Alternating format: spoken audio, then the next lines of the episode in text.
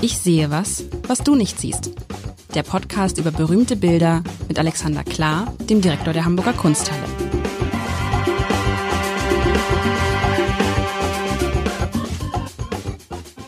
Herzlich willkommen oder wie wir in Hamburg sagen, moin. Sagst du, Alexander, sagst du auch schon moin? außerhalb Hamburgs mit großem Vergnügen, wobei ich war jetzt gerade viel wandern in den Alpen und habe da immer Grüß Gott gesagt und habe mich wohlgefühlt, weil das ist meiner Zunge ein bisschen nativer, aber das Moin geht mir auch von der Lippe. Von der Lippe, weil Moin in Hamburg, du hast heute ein Bild mitgebracht und ich erinnere mich, dass ich vor einer Woche gesagt habe, irgendwie, wir wollen mal das Thema Vogue und du äh, hast aber auch vor mehreren äh, Podcasts gesagt, du möchtest gern mal äh, genau, das wollte ich, das wollte ich gerade sagen. Und da habe ich gedacht, okay, habe ich jetzt erfüllt. Habe ich jetzt gedacht, wie? Das ist auch für Vogue, weil nee, ich erinnere mich vor mehreren Podcasts hatten wir mal, hast du mal einem unserer Hörer den Tipp gegeben, welche Bilder man sich angucken kann in der Kunsthalle mit Kindern. Und dann hattest du in einer Reihe von zehn Bildern, davon kannte ich neun, weil wir die schon hatten. Und dann hast du aber gesagt, es gibt auch noch den Korinth Hagenbeck in seinem Tierpark. Und damit ist der Titel jetzt, glaube ich, schon vorweggenommen. Und da habe ich gesagt, lass uns doch den mal mitbringen. Und das, den hast du heute mitgebracht. Und ich beschreibe ihn vielleicht erstmal einmal kurz und dann sagst du, du hast ihn für Vogue mitgebracht? Äh, da müssen wir über den Begriff Vogue vielleicht noch sprechen, aber jetzt fangen wir erstmal mit Hagenbeck an und ich befürchte fast, wir werden auch noch da drauf kommen. Aber ähm, fangen wir doch mal mit den harten Fakten an. Also, man, man muss sich eigentlich vorstellen, für alle, die, die in Hamburg sich ein bisschen besser auskennen und mit Hagenbeck, muss man sich vorstellen, Antje das Walross. Das Antje das Walross, kennst du Antje noch? Äh, ja, ja, äh, als Kind, glaube ich, habe ich das öfter mal, das ist ein NDR-Walross ähm, äh, ähm, gewesen, oder? Genau, oder das ist das, also das ist sozusagen das, äh, das Maskottchen vom NDR gewesen. Aber es war natürlich in Wahrheit ein lebendes, ich habe sie noch erlebt, ein lebendes Walross, das Walross, äh, sozusagen das Original ähm, bei Hagenbeck. Aber was du nicht weißt, womöglich ist, dass es sogar schon als Präparat hier war in meiner Dienstzeit. Deswegen kenne ich Antje. Absolut. Ähm, das war hier nämlich in der Ausstellung Die absurde Schönheit des Raumes, das genau. Paradestück von Helga Schmidhubers großartiger Installation zum Ende der Welt. Genau, und also inzwischen ist sie präpariert, damit sie uns nicht verloren geht.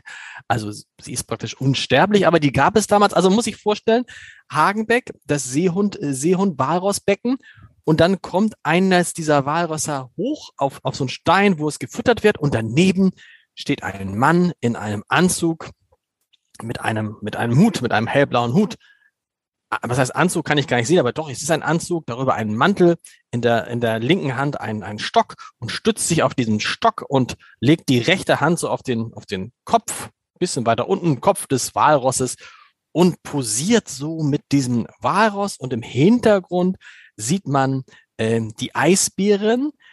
Das muss ein uraltes Bild sein, weil wenn man heute bei Hagenbeck ist und die Eisbären sieht, dann sind es in der Regel zwei. Ich habe selten zuletzt so mehr als.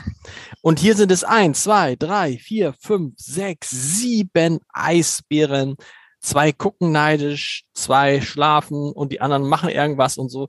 Aber es ist diese klassische Szene, die man kennt, äh, bei Hagenbeck, da wo die Seehunde, wo die Walrösser sind, wo die Eisbären sind, diese Ecke, das heute das Eismeer. Und ach, das ist, da geht einem natürlich als Hamburger das Herz auf. Und ich habe dabei festgestellt, ist es Karl Hagen, ist das Karl Hagenbeck offensichtlich?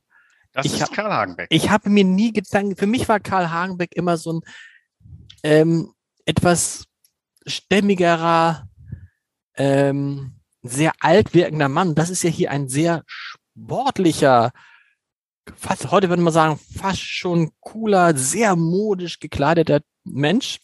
Äh, und lustigsten ist, wie halt ähm, dieses Walross gemalt ist, weil dieses, dieser Bart so wunder, diese Walross-Barte sind ja eh so wunderbar. Aber es ist toll gemalt, finde ich. Also das Walross und der Herr Hagenbeck sind toll gemalt. Das dahinter, finde ich, ist so ein bisschen kitschig. Das hat so ein bisschen so. Die Landschaft. Ja, die Landschaft, also ich, sie, ist wieder zu erkennen, aber dieses Rote da drüben, das finde ich so ein bisschen kitschig, weil es ist im Herbst, aber, aber dieses, dieses, dieses Porträt von Herrn Hagenbeck und dem Walross, auch weil Antje, das ist ja, das ist ja ein Vor, Vor, Vorgängerin von Antje sicherlich, das ist schon, das rührt einen dann an. Das ist ein schönes Bild. Und es hat so eine, es hat so eine Momentaufnahme auch, ne, wie, äh, klick, klack, Foto. Dazu muss man wissen, das ist ein monumentales Bild. Das ist ziemlich groß. Äh, also das ist für impressionistische Verhältnisse schon ein, ein äh, hat akademisches Format. Also der Herr Hagenbeck ist da fast in Lebensgröße vor uns stehend. Okay. Und insofern ist das ähm, ein monumentales Ding. Naja, also äh, das, wir können uns ja, wir haben. Ganz kurze Frage. Du hast gesagt, äh, Louis Corinth hat das gemalt. Und da hatte ich gedacht, ist das für den nicht so fast schon zu banal? Zu banal? Nein, alles, alles, was interessant zu malen ist, ähm, ist malenswert. Also ich glaube, das gehört in diesen Bereich, äh, wo Alfred Lichtwerk äh, Malerinnen und Maler, also vor allem Maler damals, ähm, auf den Weg geschickt hat, Ansichten von Hamburg zu malen. Und ich glaube, den Korinth hat er auch eingefallen, aber es war nicht so, dass ähm, Lichtwerk gesagt hat, jetzt renn mal in den Zoo und mal mir ein Zoobild, sondern ich, äh, das ist so ein bisschen, die bekamen hier ähm, freie Gastlichkeit und durften herumreisen. Liebermann entschied sich mehr so für Biergärten und das äh, Uhlenhorster Fährhaus und ähm, Korinth äh, den hatten wir ja schon einmal, da blickt er über die Elbe, äh, hatten wir auch schon mal dieses große Elbpanorama. Und hier ist er offensichtlich ganz gefesselt gewesen in etwas, was damals ja schon eine ganz eher neue Institution war, nämlich der Zoo von Hamburg, die Tierschau die der Hagenbecker. Das musst du nochmal für die, die andere Podcasts von uns nicht gehört haben, was natürlich eine, eine ein, äh, etwas ist, was man dann äh, dringend nachholen sollte. Wir hatten die Köhlbrandbrücke. Äh, nee, aber nein, wir diese, den Köhlbrand. Nein, aber, diese, aber dieses, dieses Prinzip von äh, Lichtwag, einer deiner Vor, Vor, Vor, Vor, Vor, Vorgänger, hat genau was gemacht. Er hat Künstler eingeladen und gesagt. Richtig, Entschuldige, haben wir mal drüber gesprochen. Also genau. Äh, Lichtwerk hat äh, sich gedacht, Hamburg ist noch nicht auf der Agenda der großen Weltkunst. Ähm, da hat vielleicht New York noch nicht übergenommen, aber es war München in Deutschland, war die München und Düsseldorf. Das waren die beiden Hauptstädte der Kunst. Hamburg noch nicht in, in Europa war Paris die Hauptstadt und äh, wo der meiste Umsatz war, war London. Aber ähm, Hamburg wollte auf die auf die Landkarte gesetzt werden und ähm, der Lichtwag war ein kluger Mensch. Der war klug im Vermitteln, der war aber auch klug im Vermitteln der Künstler. Hat also Künstler eingeladen, viele Franzosen, Vuillard, äh, fällt mir jetzt gerade besonders ein, ähm, Marquet waren da. Die haben dann wurden eingeladen, nach Hamburg zu kommen, in der Hoffnung, dass die dort was Hübsches sehen und das malen und dadurch Hamburg verewigen. Und das hat bei Korinth voll eingeschlagen, weil sowohl das Köhlbrandbild ähm, als auch dieses hier sind monumentale und, und auch wirklich wichtige Werke im Werke von Korinth geworden. Krass, okay. Und dann hat er dieses, dieses, dieses Bild gemalt, was ja ein das muss man für alle, die aus nicht aus Hamburg kommen, wirklich so ein, eine Hamburgensie festhält, weil Herr Hagenbeck ist in Hamburg, wenn man, in Hamburg sagt man nicht, ich gehe ins Zoo, sondern man in Hamburg sagt, gehen wir mal, sagt man eigentlich zu Hagenbeck oder nach Hagenbeck? Nach Hagenbeck sagt man, ne? Das wüsste Gehen wir jetzt. mal nach Hagenbeck, Hagenbeck, Hagenbeck. Gibt's ein Lied? So, also Hagenbeck ist so, da, da geht man hin, da hat man eine Dauerkarte, wenn man kennt, da, da ist man und guckt, wie geht's den Elefanten, wie geht's den verbliebenen Eisbären und wie ging's Antje? Und als Antje damals starb, war das in Hamburg wirklich äh, eine Tragödie, muss man sagen. Ne? Und also dieses, das dieses, war gesetzt, ja. dass sie dann äh, präpariert würde und. Nee, das war, glaube ich, damals auch, ja, irgendwie, man, man, man wollte eben nicht loslassen. Es war so traurig, dass man dachte, die muss ja jetzt irgendwie immer bleiben. Ne? Und die war ja damals beim NDR immer in jedem Fernsehfilm zu sehen. Das war, das war wirklich eine kolossale alte Dame. Sie sieht, sah so aus wie hier auf diesem, dieses Bild. Wenn ich dann sage, der, geht dir das auch so, dass der Hintergrund irgendwie so ein bisschen, es wirkt so, als ob der Hintergrund äh, wie so ein, einfach so wie so eine Unschärfe, weißt du, als ob er sagt, der Hintergrund ist jetzt nicht mehr so wichtig, da mache ich so ein bisschen was ich hätte fast gesagt, der Hintergrund ist das, was den Korinth gereizt hat an diesem Bild, vielleicht Echt? aber auch das Walross. Übrigens, ähm, den Namen dieses Walrosses kennen wir auch noch, vielleicht auch nur dank dieses Bildes, denn äh, das steht, glaube ich, oben drauf. Also das ist Karl Hagenbeck mit dem Walross Pallas. Und jetzt, genau, das steht oben, man sieht das, wenn man ein bisschen näher herangeht. Also wenn man vor dem Bild in der Kunsthalle in der Impressionistenabteilung steht, kann man es noch viel besser lesen. Ähm, Karl Hagenbeck mit Pallas. Pallas mhm. ist äh, dieses schnauzbärtige Tier her. Und ich glaube, äh, den ähm, also es könnte sogar sein, dass der Herr Hagenbeck nachgeholfen hat, gesagt, mach mir ein Porträt von mir und Korinth hat den Preis genannt, hat Hagenbeck gesagt, kann ich zahlen kommen. Und daraufhin hat aber Korinth sich einen Spaß gemacht und äh, den Herrn Hagenbeck in seinem Habitat mit seinen Tieren gezeigt. Und tatsächlich, man sieht da am oberen linken Bildrand Rentiere, würde ich das mal nennen. Eins, zwei, drei, vier, fünf Stück. Dann sieht man zwei Viecher, die uns den Hintern zuweisen. Das könnten aber Wölfe sein, die da auch ungebremst von irgendeiner Mauer äh, bei den Rentieren stehen. Dann haben wir diese Gruppe von eins, zwei, drei, vier, fünf, sechs, sieben, sieben Eisbären. Das konnte man damals noch irgendwie aus der Arktis entführen. Wir, wir nähern uns dem woken Thema langsam. Äh, dann haben wir noch einen Seelöwen da unten und das Walross. Und Aber weißt du was, ich, ich erinnere mich selbst in meiner Kindheit, du hast ja gerade recht, da bin ich am liebsten nach Hagenbeck gegangen, zu Hagenbeck gegangen, wegen der Eisbären. Und da waren viele Eisbären. Da waren damals noch, also in den 70er, 80er Jahren waren da viele Eisbären.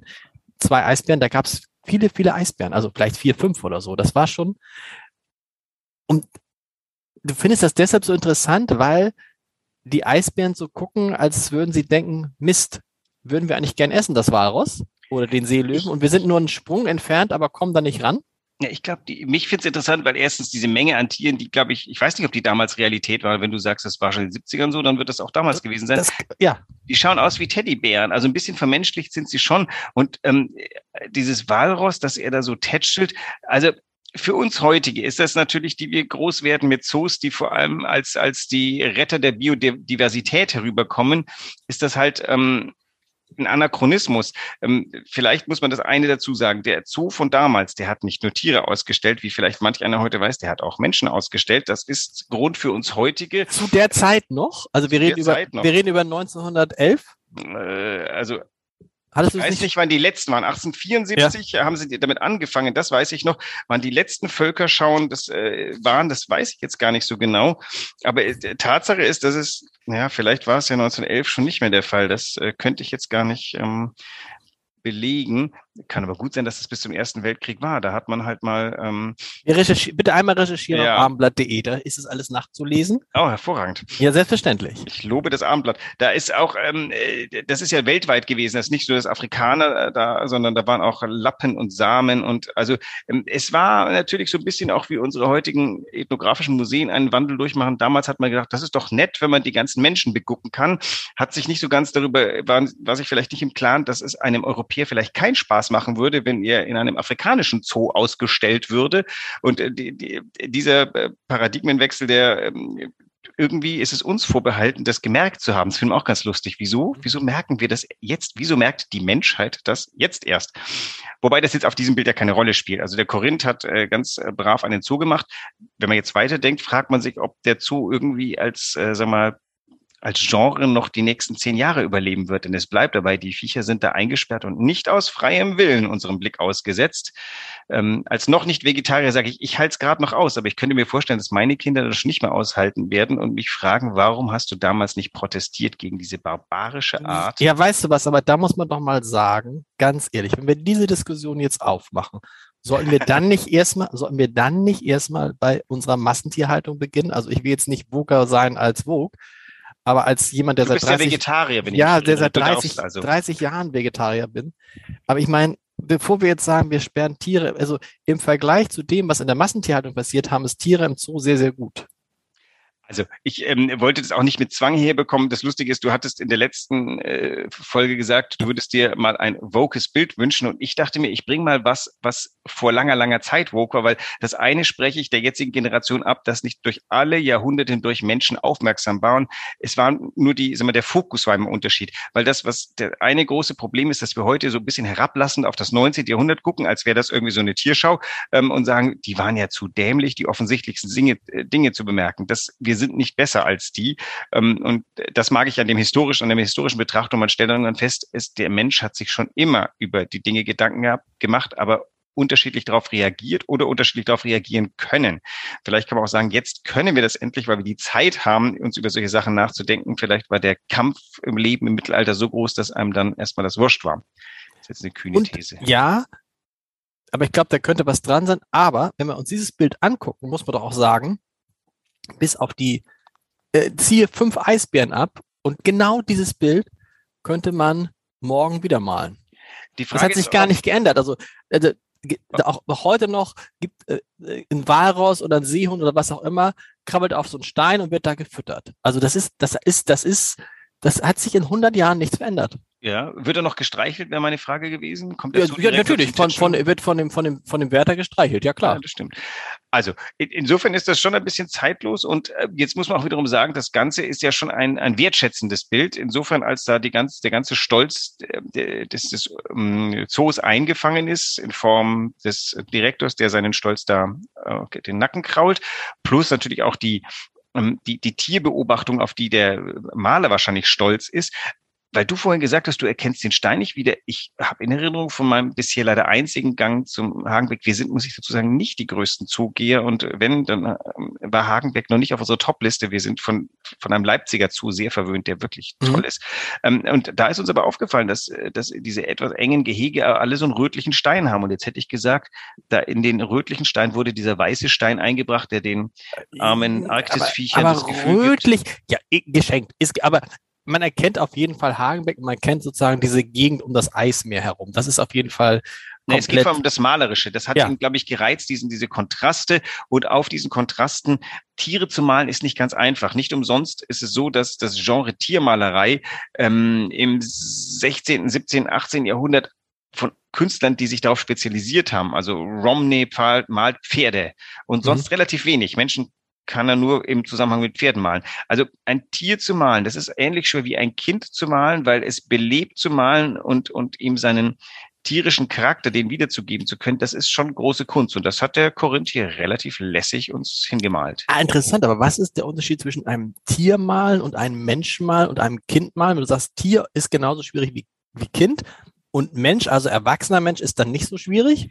Das müsstest du jetzt mal eine Malerin fragen und nicht mich. Ich würde mal sagen, das hat damit zu tun, dass ähm, die Wertschätzung im Auge des Betrachters, wenn du ein Tier ernst nimmst, musst du dich damit beschäftigen, äh, damit du, damit du dessen Wesen, den Lauf, hast du, ich habe das, ich erinnere mich, ich habe als Schüler, ähm, habe ich gerne Kriegsschiffe ge gezeichnet, aber auch Tiere. Bei den Kriegsschiffen, das ging einfach einfacher, du musstest so die Umrisslinie und wenn du das irgendwie gecheckt hast, wo sich das wie fällt, bei den Tieren allein schon den Lauf eines Panthers zu zeichnen, mit den, welche Pfote macht denn was, dem Ganzen auch noch so ein bisschen das zu modellieren. Also an den Viechern, ich konnte dann Tiger sehr gut zeichnen da, da habe ich irgendwie von einem Bild mal ausgehend das quasi abgezeichnet und dann langsam wurde die Hand frei. Ähm, das, dieses Tier, diese, diese, die guckt so ein bisschen starr, die, die, die Pallas oder der mhm. Pallas, das Pallas. Ähm, aber tatsächlich, glaube ich, erkennt man sofort diese Walrusshaftigkeit wieder. Das etwas Feuchte des, des Fells hat er toll eingefallen, eingefangen in diesen äh, etwas speckigen, weißlich-gräulichen äh, Stellen.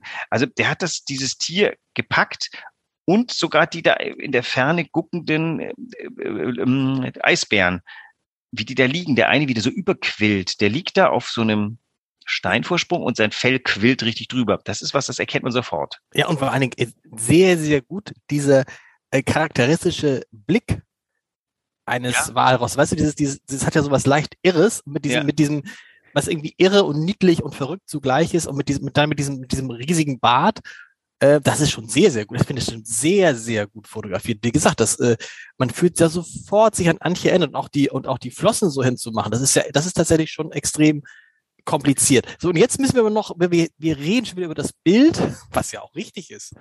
Aber Vogue, was heißt das jetzt? Aus unserer Sicht, sagst du, darf man so ein Bild heute nicht zeigen, weil es Zoos verherrlicht? Nein, nein, nein, nein. Es ist, also woke heißt für mich erstmal sich der Dinge bewusst sein, die man tut. Genau. Äh, also die, die, die Wokeness, äh, glaube ich, die kommt aus der aus der rassistischen Wokeness, Schwarzer, die gesagt haben, hier wir müssen wir müssen erwachen und uns nicht alles bieten lassen. Das ist jetzt ein bisschen verbreitert worden und wenn wenn ich also ich bin nicht woke, ich bin auch von der Generation her leider vollkommen. Also ich bin alert, wie wie, wie woke Menschen heute auch sind und war das auch ehrlich gesagt schon immer. Es gab viele Dinge, die ich als äh, Jugendlicher auch doof fand. Das Dumme ist, wenn man dann nicht mehr jugendlich ist, vergisst man manches von dem und dann wird man quasi der Antagonist von den woken jungen Leuten und das wollen wir eigentlich nicht sein. Ähm, woke heißt Dinge wahrnehmen, bewusst und ähm, eigentlich äh, sich danach verhalten. Hier kommt das Problem für den mittelalten Mann, sich danach verhalten, zu wissen, dass man Klimasünder ist ähm, und nicht sofort alles zu tun, dass, dass man das nicht mehr ist, sondern so moderiert, okay, wir stellen mal eine Solaranlage aufs Dach, verhilft das ja ein bisschen. Das ist halt nicht woke. Und ähm, im Museum kommt ein anderes Paradigma dagegen. Das ist das, was jetzt gerade den, diesen Modebegriff der Cancel Culture ähm, begegnen muss. Du musst das ja sehen, damit du weißt davon. Wenn, wenn wir jetzt alle, alle Bilder von, von ähm, Zoos aus der Vergangenheit einfach tilgen, und wenn der Zoo abgeschafft ist, dann weiß man ja gar nicht die Entwicklung, die man gegangen ist, dann weiß man gar nicht, dass es es mal irgendwann gegeben hat. Insofern ist ein Museum ein ungünstiger Ort, um Dinge zu canceln. Und dann und heißt wer, ganz kurz die Frage, wer will denn, dass alle Zoos abgeschafft werden? Ich weiß, es gibt Menschen, die das wollen. Ich weiß aber es, es gibt auch ganz viele Menschen, die das nicht. Also die Frage ist ja immer, wer bestimmt, wer bestimmt eigentlich, äh, was man, was man machen darf und was man nicht machen darf? Wer bestimmt das eigentlich? Also diese, dieses Al also alarmiert sein, dieses aufmerksam sein. Wir sind ja alle aufmerksam und versuchen andere Lebewesen, andere Menschen äh, nicht zu beeinträchtigen. So, aber ich könnte jetzt ja auch sagen, wisst ihr was, Vogue ist für mich, dass man keine Tiere isst. Genau. Was ich, was ich mir niemals anmaßen würde, ne?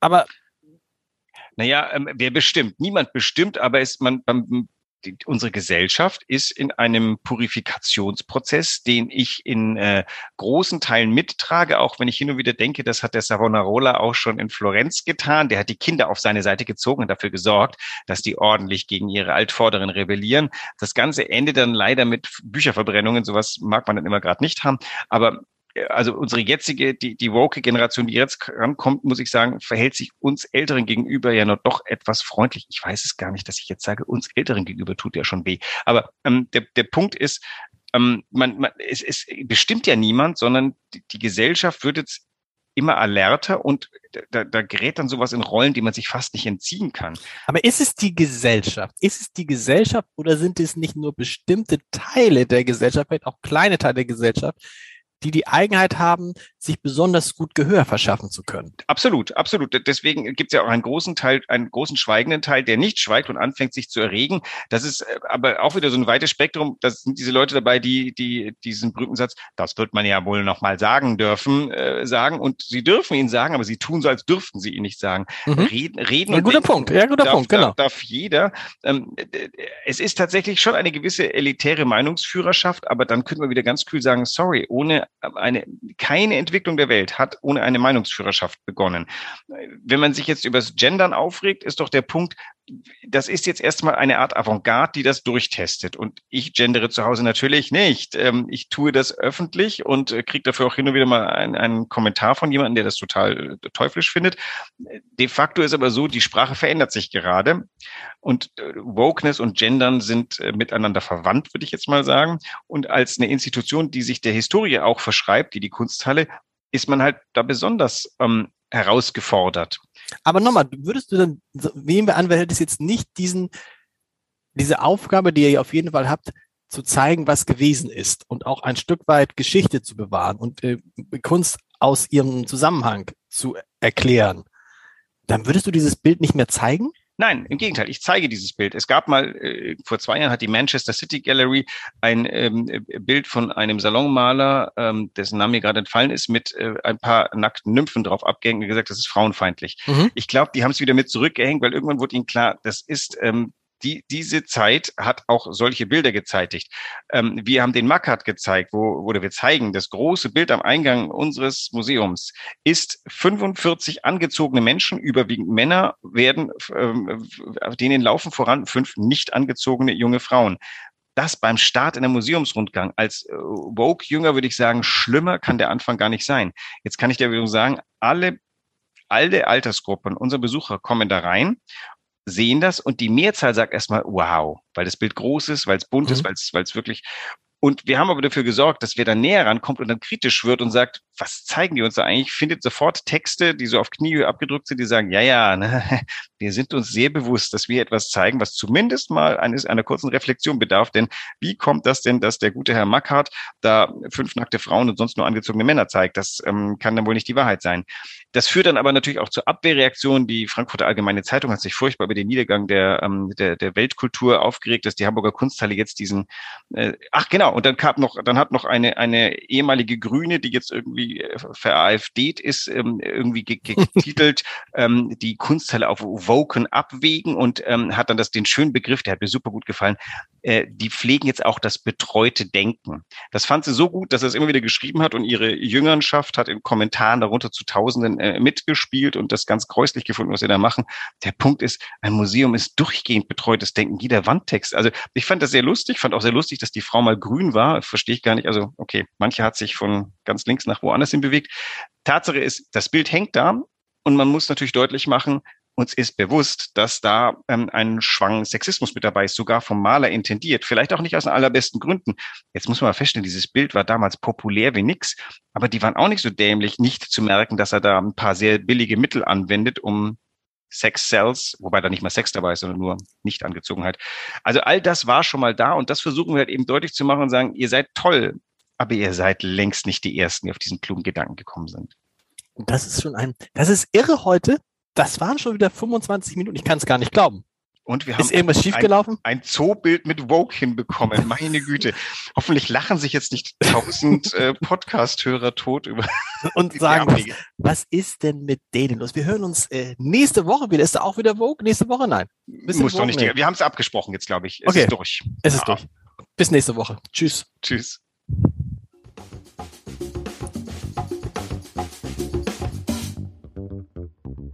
Weitere Podcasts vom Hamburger Abendblatt finden Sie auf abendblatt.de slash podcast.